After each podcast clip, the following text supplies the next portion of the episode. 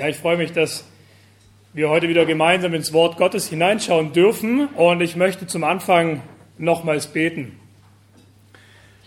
Herr großer Gott und himmlischer Vater, ich möchte dir Danke sagen, dass wir uns heute wieder hier versammeln dürfen, um in dein Wort hineinzuschauen und zu sehen, was du sagen möchtest. Und ich bete darum, dass du uns offene Herzen gibst, ein offenes Ohr, Herr, dass wir gespannt sind, was du heute zu uns redest, zu jedem Einzelnen. Gebe jedem das, was er benötigt und verherrliche du dich heute. Amen. Stell dir vor, du stehst vor Gericht, du wurdest angeklagt, aber die Argumente von dem Kläger, sie prallen einfach an dir ab. Und du machst dir eigentlich gar keine Sorgen wegen diesem Prozess, denn du bist dir sicher, das Ding gewinne ich. Denn die Anklagepunkte, die sind gar nicht haltbar. Denkst, das Ding ist ziemlich einfach. Und dieser Prozess, der neigt sich langsam dem Ende zu. Und der Kläger steht nochmal auf und sagt zum Richter, ich möchte gerne einen letzten Zeugen in den Zeugenstand rufen. Es wird, ihm, es wird genehmigt und die Tür geht auf. Der Zeuge kommt rein und denkst dir, super, den Zeugen kenne ich. Das ist mir kein Unbekannter. Der wird mir recht geben, der wird mich herausboxen. Aber genau das Gegenteil passiert. Dieser Zeuge, er belastet dich schwer. Dieser Zeuge, er zeigt dir dein Fehlverhalten auf und am Ende wirst du wegen diesem Zeugen schuldig gesprochen. Wenn ihr die Bibel dabei habt, dann schlagt mit mir Galater Kapitel 3 auf.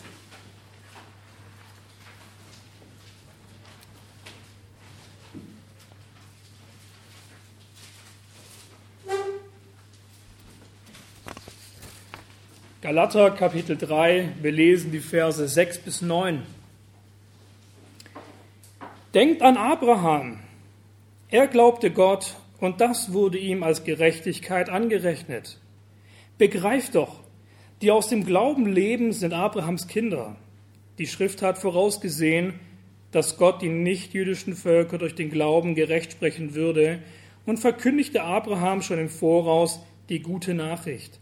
Durch dich werden alle Völker gesegnet werden. Folglich werden die Glaubenden zusammen mit dem gläubigen Abraham gesegnet. Wir machen weiter im Galaterbrief und ich möchte aber auch noch mal kurz Bezug auf die ersten fünf Verse nehmen, weil wir jetzt eine kurze Pause hatten vom Galaterbrief. Worum ging es eigentlich davor? Paulus sagt zu den Galatern, ihr seid töricht, ihr seid dumm, ihr seid unverständig, weil ihr die Wahrheit kennt, ihr habt die Wahrheit kennengelernt, aber ihr habt euch von dieser Wahrheit abgewendet. Es interessiert euch nicht mehr. Er sagt, ihr habt euch verzaubern lassen von Menschen, die in die Gemeinde gekommen sind und euch ein anderes Evangelium gebracht haben. Es ist nicht dasselbe, welches wir euch gebracht haben.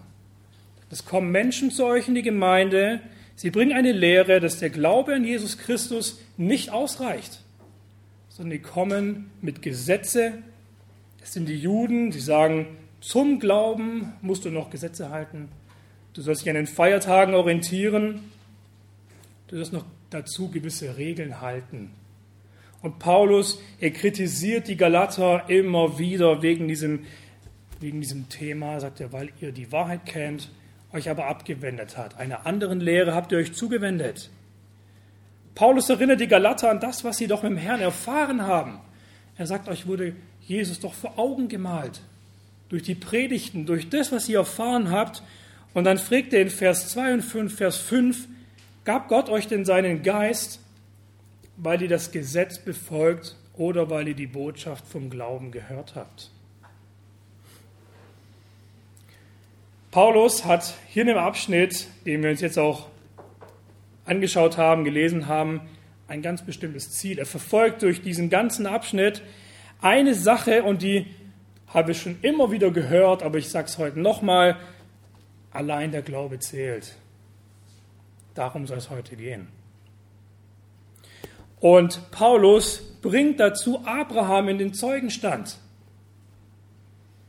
Und er sagt, denkt an Abraham. Abraham glaubte Gott und das wurde ihm doch zur Gerechtigkeit angerechnet, nicht die Taten. Und indem Paulus Abraham als Zeugen er hier vorbringt, erreicht er beide Parteien in der Gemeinde. Zu einem die Juden, aber genauso auch die Galater. Zuerst erreicht er die, die, die Juden, die mit dieser Irrlehre in die Gemeinde gekommen sind. Die Juden, sie berufen sich gerne darauf, Kinder von Abraham zu sein. Sie sind stolz darauf, Nachkommen von Abraham zu sein. Sie sagen, Abraham ist unser Urvater. Und sie sind stolz. Sie sehen dich als bevorzugte Menschen, denn Gott hat Abraham berufen. Und sie sagen, weil wir Nachkommen sind von Abraham, sind wir Abrahams Kinder. Ich möchte mein Beispiel nennen, Johannes 8,33, da sagen die Juden, aber wir sind doch Nachkommen Abrahams, wir sind nie Sklaven von irgendjemandem gewesen.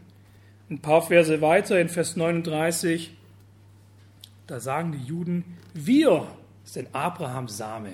Das bedeutet, wir sind die Nachkommen von Abraham und damit sind wir gesegnet und wir bekommen alles, was Abraham auch bekommt. Aber Paulus, er nimmt hier ihn richtig den Wind aus den Segeln und er nimmt Abraham als Beweis dafür heran, und sagt, es gab nie einen anderen Weg zu der Rettung als durch Glauben. Sagt er sogar, das Alte Testament lehrt die Rechtfertigung durch Glauben. Manchmal haben wir vielleicht den Eindruck, dass das Alte Testament lehrt, du wirst gerecht durch das Gesetz und das Neue Testament, du wirst gerecht durch Glauben. Nein, schon im Alten Testament, das sehen wir durch Abraham. Das Alte Testament lehrt die Rechtfertigung allein aus Glauben. Aber Paulus erreicht ja auch die Galater, die er immer wieder auch ermahnt und, und da ist irgendwie so viel Spannung drin, wenn man diesen Text liest. Das ist ihm wichtig und er will, es ihnen, er will ihnen klar machen, dass sie auf dem falschen Weg sind. Und zu ihnen sagt er, schaut euch diese Lehre an, die euch diese Lehre bringen, der ihr zum Teil sogar auch nachfolgt, die ihr angenommen habt, sagt er, zeigt ihnen, dass diese Lehre doch überhaupt gar nicht haltbar ist. Sagt er, die, die Juden selber sind doch auf dem falschen Weg. Ihr Vater klagt sie an und sagt, hey, aus Glauben, nicht durch Werke. Sagt er, und wenn ihr diesen Weg geht, dann geht ihr ebenfalls den falschen Weg. Das ist ein wunderbarer Schachzug von Paulus. Er, er spricht hier zu beiden Parteien. Und wir wollen uns heute Abraham ansehen, was hat Abraham eigentlich so besonders gemacht? Was hat ihn ausgemacht und was kannst du und was kann ich vom Glauben Abrahams lernen? Das wollen wir uns heute mal anschauen. Denn in Vers 7 heißt es, die aus Glauben sind, das sind Abrahams Kinder. Das sind Abrahams Kinder. Und da berufen sich die Juden drauf, sagt er, wir sind Abrahams Kinder. Aber Paulus sagt, hier geht es nicht um die physische Abstammung sondern du bist ein Kind Abrahams, wenn du dieselbe geistliche Abstammung hast. Der Glaube, der macht dich zu einem Kind Abrahams und damit spricht er wieder zu den Juden und nimmt ihnen wieder den Wind aus den Segeln und sagt, nein, du bist vielleicht physisch gesehen ein Kind Abrahams, aber geistlich bist du kein Kind Abrahams. Du wirst ein Kind Abrahams, wenn du denselben Glauben hast wie er. Und wenn du das hast, dann gilt dir die Verheißung von Vers 9. So werden nun die, die aus dem Glauben sind, gesegnet mit den Gläubigen Abraham. Aber vielleicht denkst du dir gerade so, hey, das habe ich schon ziemlich oft gehört. Im Galaterbrief gibt es voll oft um den Glauben und keine Werke tun. Und vielleicht denkst du dir so, hey, ich weiß, ich soll glauben, das ist nichts Neues für mich. Als ich mich mit diesem Thema beschäftigt habe, ist mir einfach aufgefallen, dass, also in letzter Zeit habe ich immer den Eindruck, dass wir als Gläubige uns auf dem Glauben nur noch ausruhen. Wir sind müde geworden. Diesen Eindruck habe ich. Wir ruhen uns auf unserem Glauben aus. Wir, wir sagen, es reicht uns aus, wenn der Glaube alles ist, was ich brauche, um gerettet zu werden. Hey, wenn das alles ist, was Gott von mir verlangt, einfach nur zu glauben, ja super, dann glaube ich. Hey, gar kein Problem. Und dann ruhen wir uns darauf aus und sagen, der Glaube rettet doch. Aber ist es so, ist es so einfach, dass der Glaube rettet? Ich meine, hier lesen wir es doch. Ah, dann müsste ja die halbe Welt gerettet sein, oder? Ich meine, jeder kennt diese, diese Kollegen, Freunde, die sagen so, ja, ich glaube auch an Gott. Guck mal, ich habe eine Kette mit Kreuz. Oder, oder so Jesus-Armbändchen oder coole T-Shirts mit Jesus drauf. Macht es dich zu einem Christen. Ist das, ist das Glaube? Die Bibel sagt nein, nicht diese ganzen, gegen diese ganzen Sachen und so, ja. Aber was heißt denn Glaube? Ich habe den Eindruck, wir reduzieren die Nachfolge nur noch auf den Glauben. Glaube reicht doch. Mehr brauche ich nicht. Und manchmal kommt es mir so vor, das klingt wie so, gefühlt wie so eine App, die du dir runtergeladen hast und dann sagst du zu deinem Kumpel, hey, guck mal, ich habe hier eine neue App, die heißt Glauben. Und er so, hey, cool, und was kann die ihm so? Keine Ahnung, ich bin gerettet. Und dann steckst du es ein, es geht direkt weiter. Dein Leben läuft direkt weiter wie davor. Ohne Auswirkungen. Der Glaube ist gefühlt sowas, was man halt irgendwie haben sollte. Oder? Jeder sollte so ein bisschen Glauben haben. Keiner will so der Heide sein, so ein bisschen Glaube ist ganz wichtig. Und dann berufen wir uns auf unseren Glauben, aber auf welchen Glauben?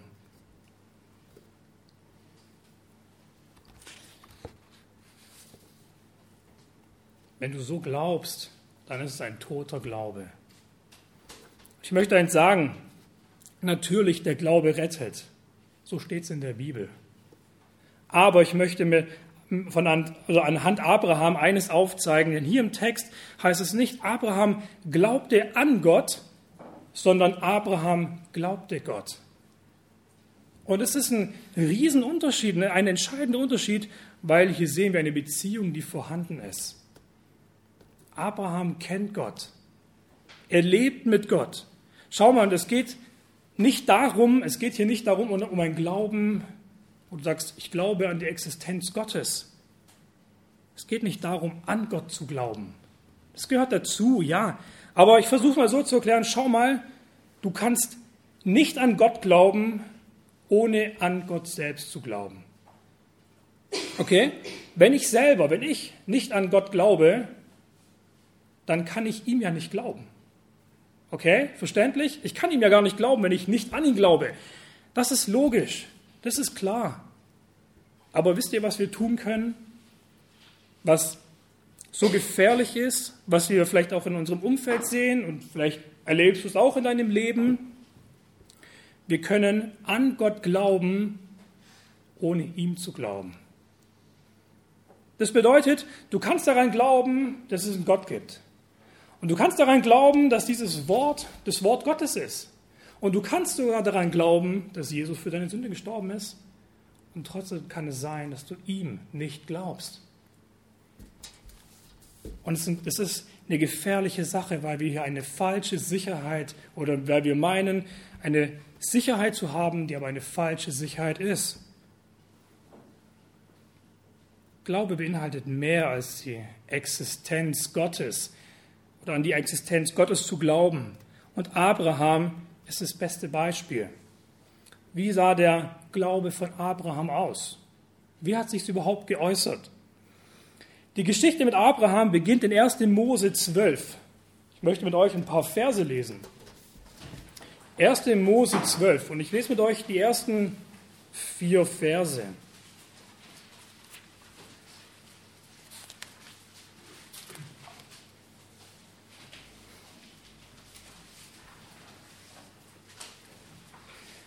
1. Mose 12, 1 bis 4.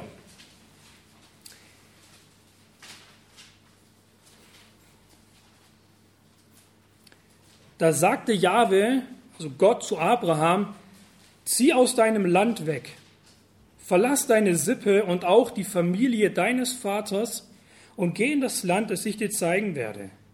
Ich will dich zu einer großen Nation werden lassen. Ich werde dich segnen und deinen, Nach deinen Namen bekannt machen. Du wirst ein Segen für andere sein. Ich will dich segnen, ich will segnen, die dich segnen und verfluchen, die dir fluchen. Alle Völker der Erde werden durch dich gesegnet sein. Abraham gehorchte dem Befehl und brach auf. Stell dir vor, morgen, nachdem du aufgewacht bist, Da klingelt es an der Tür. Du machst auf und da steht eine fremde Person vor dir und sagt, pack deine Sachen, verabschiede dich von deiner Familie und folg mir nach. Komm mit mir. Ich glaube, du würdest sagen, äh, nö. Wäre auch irgendwie komisch, oder? Ich glaube, da würde keiner mitmachen.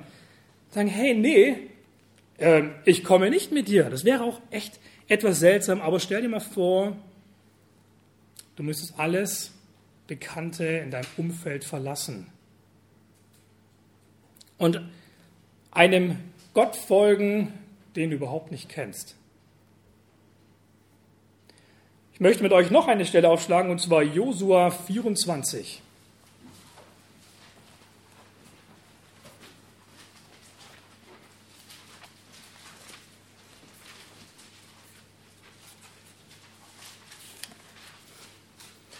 Josua 24, Verse 1 und 2. Josua rief alle Stämme Israels nach Sichem zusammen, alle Ältesten, die Oberhäupter, Richter und Aufseher, gemeinsam traten sie vor Gott. Und Josua sagte zum Volk, so spricht Jahwe, der Gott Israels. Vor langer Zeit wohnten eure Vorfahren auf der anderen Seite des Stromes und dienten fremden Göttern. Dazu gehörte auch Terach, der Vater von Abraham und Nahor. Hier sehen wir, Abraham lebt in einem Land, wo man fremden Göttern gedient hat, wo, wo es Götzendienst gab. Und Gott kommt zu Abraham und ruft ihn in seiner Gnade heraus und sagt, Abraham, ich möchte dich aus diesem Land herausziehen. Zieh von hier weg, lass alles hinter dir und gehorche mir, folge mir nach. Und weißt du, was er tut? Wir haben es gelesen, Abraham macht's. Er lässt alles stehen und liegen, weil Gott es gesagt hat und er glaubt dem Wort Gottes. Und ich weiß nicht, wie es dir geht, wenn du das so hörst, aber als ich mich damit beschäftigt habe, da habe ich so eine Parallele zu meinem Leben entdeckt. Ich muss daran denken, dass es Jesus war, der in mein Leben gekommen ist und der mich gerufen hat. Der gesagt hat, lass alles hinter dir und folg mir nach. Lass dein altes Leben zurück und folg mir nach. Es war Jesus, der mich aus dem Herrschaftsbereich Satans herausgerissen hat, der mich entfernt hat, der mich rausgenommen hat, der mich reinigen möchte von den Göttern und Götzen in meinem Leben. Er sagt, ich habe was Besseres vor mit dir. Da sehe ich die, die Parallele, ähnlich über Abraham, wie er rausgezogen wird aus diesem Götzenland mit Gott und wie ich gerettet worden bin, weil Jesus mich herausgezogen hat und sagt, folg mir nach, lass alles zurück, ich gebe dir neues Leben. So wie Gott Abraham gerufen hat, so hat Jesus auch mich und vielleicht auch dich gerufen. Und ich hatte schon gesagt, der Glaube Abraham war in erster Linie nicht ein Glaube an die Existenz Gottes. Das musste sowieso vorhanden sein, sondern was den Glauben Abrahams ausmachte, war, dass er dem Wort Gottes glaubte. Was Gott gesagt hat, hat er getan. Er hat ihm vertraut. Und ich möchte nochmal eine weitere Begebenheit lesen mit euch. Und dazu dürft ihr 1. Mose 15 aufschlagen.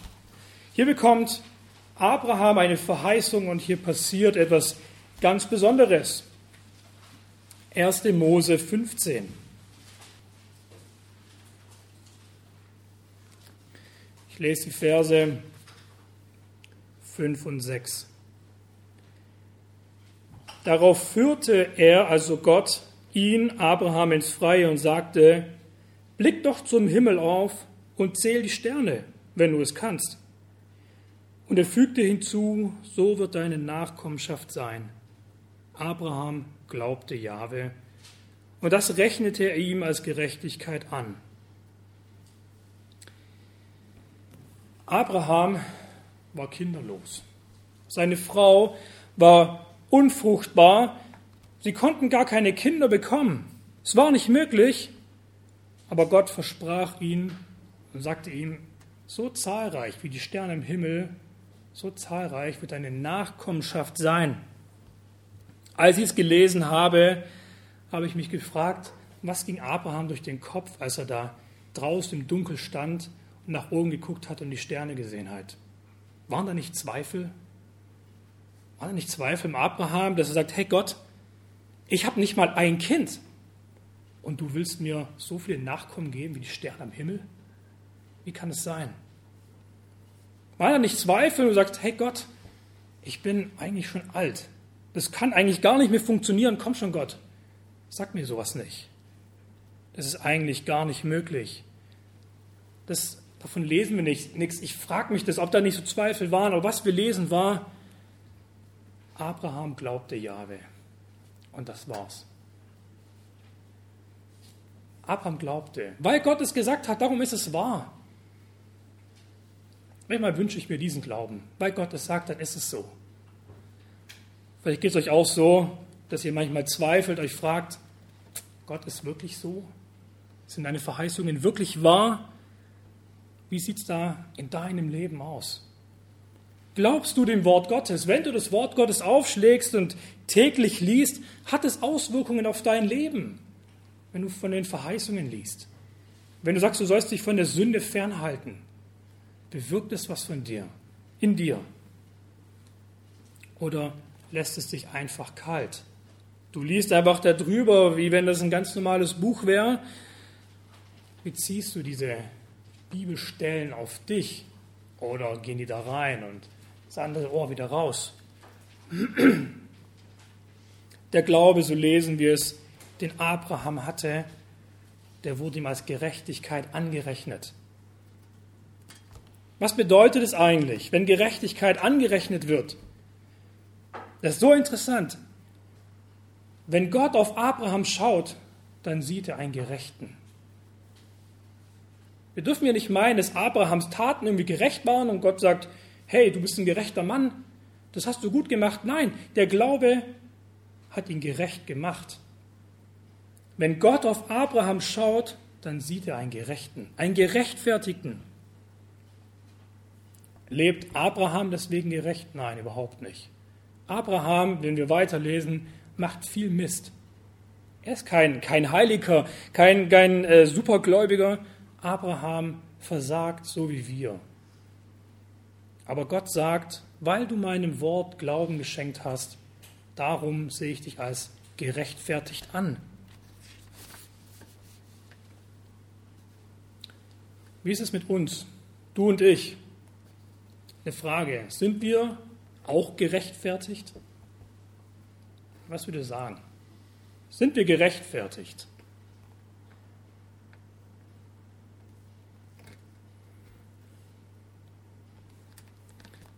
Ja, wir sind gerechtfertigt. Wenn du an Jesus Christus glaubst, dann bist du gerechtfertigt. Darum kam doch Jesus auf diese Erde, um dir die Sünden zu vergeben. Und auch bei Jesus geht es nicht um die reine, um den Glauben an die Existenz, sondern bei uns geht es um den Glauben an Jesus Christus, aber der Glaube ist auch verbunden mit dem Kreuz, mit dem Blut, mit dem er bezahlt hat. Der, der Glaube an Jesus, der rettet dich nicht. Der Glaube an Jesus hat immer Auswirkungen.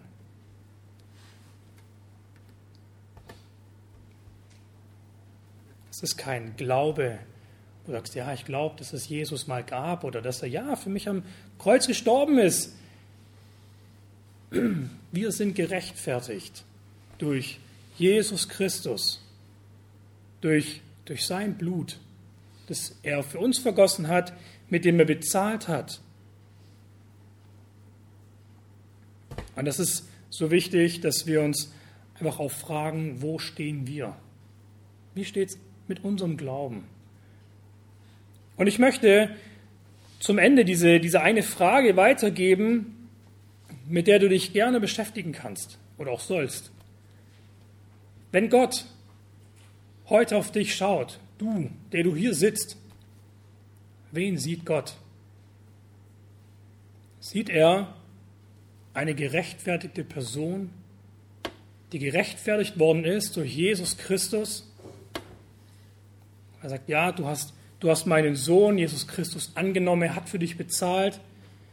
Oder sieht Gott, wenn er dich ansieht, eine Person, die in Rebellion gegen ihn lebt, weil er im Glauben nicht seinen Sohn Jesus Christus annehmen möchte.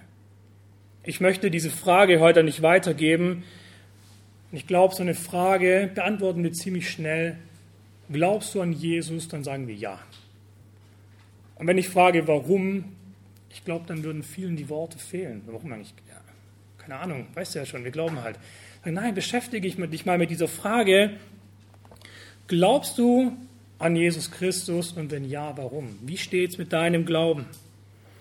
Und bei dieser Frage möchte ich euch auch oder möchte ich dieses Thema beenden, aber ich möchte mit euch noch gerne eine Gebetsgemeinschaft haben und ich werde zum Abschluss beten. Jeder, der darf, der darf natürlich beten. Herr, ich möchte dir Danke sagen, dass wir nicht versuchen müssen, durch Taten gerecht zu werden. Ich bin dir so dankbar, dass du sagst, allein durch den Glauben sind wir gerechtfertigt. Ich bin dir so dankbar, dass du uns deinen Sohn Jesus Christus auf diese Erde geschickt hast, der für unsere Sünden am Kreuz gestorben ist, der bezahlt hat mit seinem Blut und dass wir durch den Glauben an deinen Sohn Jesus gerechtfertigt sein dürfen. Herr, ein unglaubliches Geschenk, dass du uns ansiehst und du siehst einen Gerechten, eine gerechte Person in uns, obwohl wir nicht gerecht sind, obwohl wir so oft in Sünde leben und versagen. Herr, so ist deine Gnade riesig, unbegreiflich groß. Und ich bin dir so dankbar, dass du dich uns Menschen offenbart hast und dass du uns nicht mit unserer Schuld, mit unserer Sünde, mit unserem Problem hier einfach zurückgelassen hast, sondern dass du uns Rettung gegeben hast und Glaube, der wirklich rettet. Amen.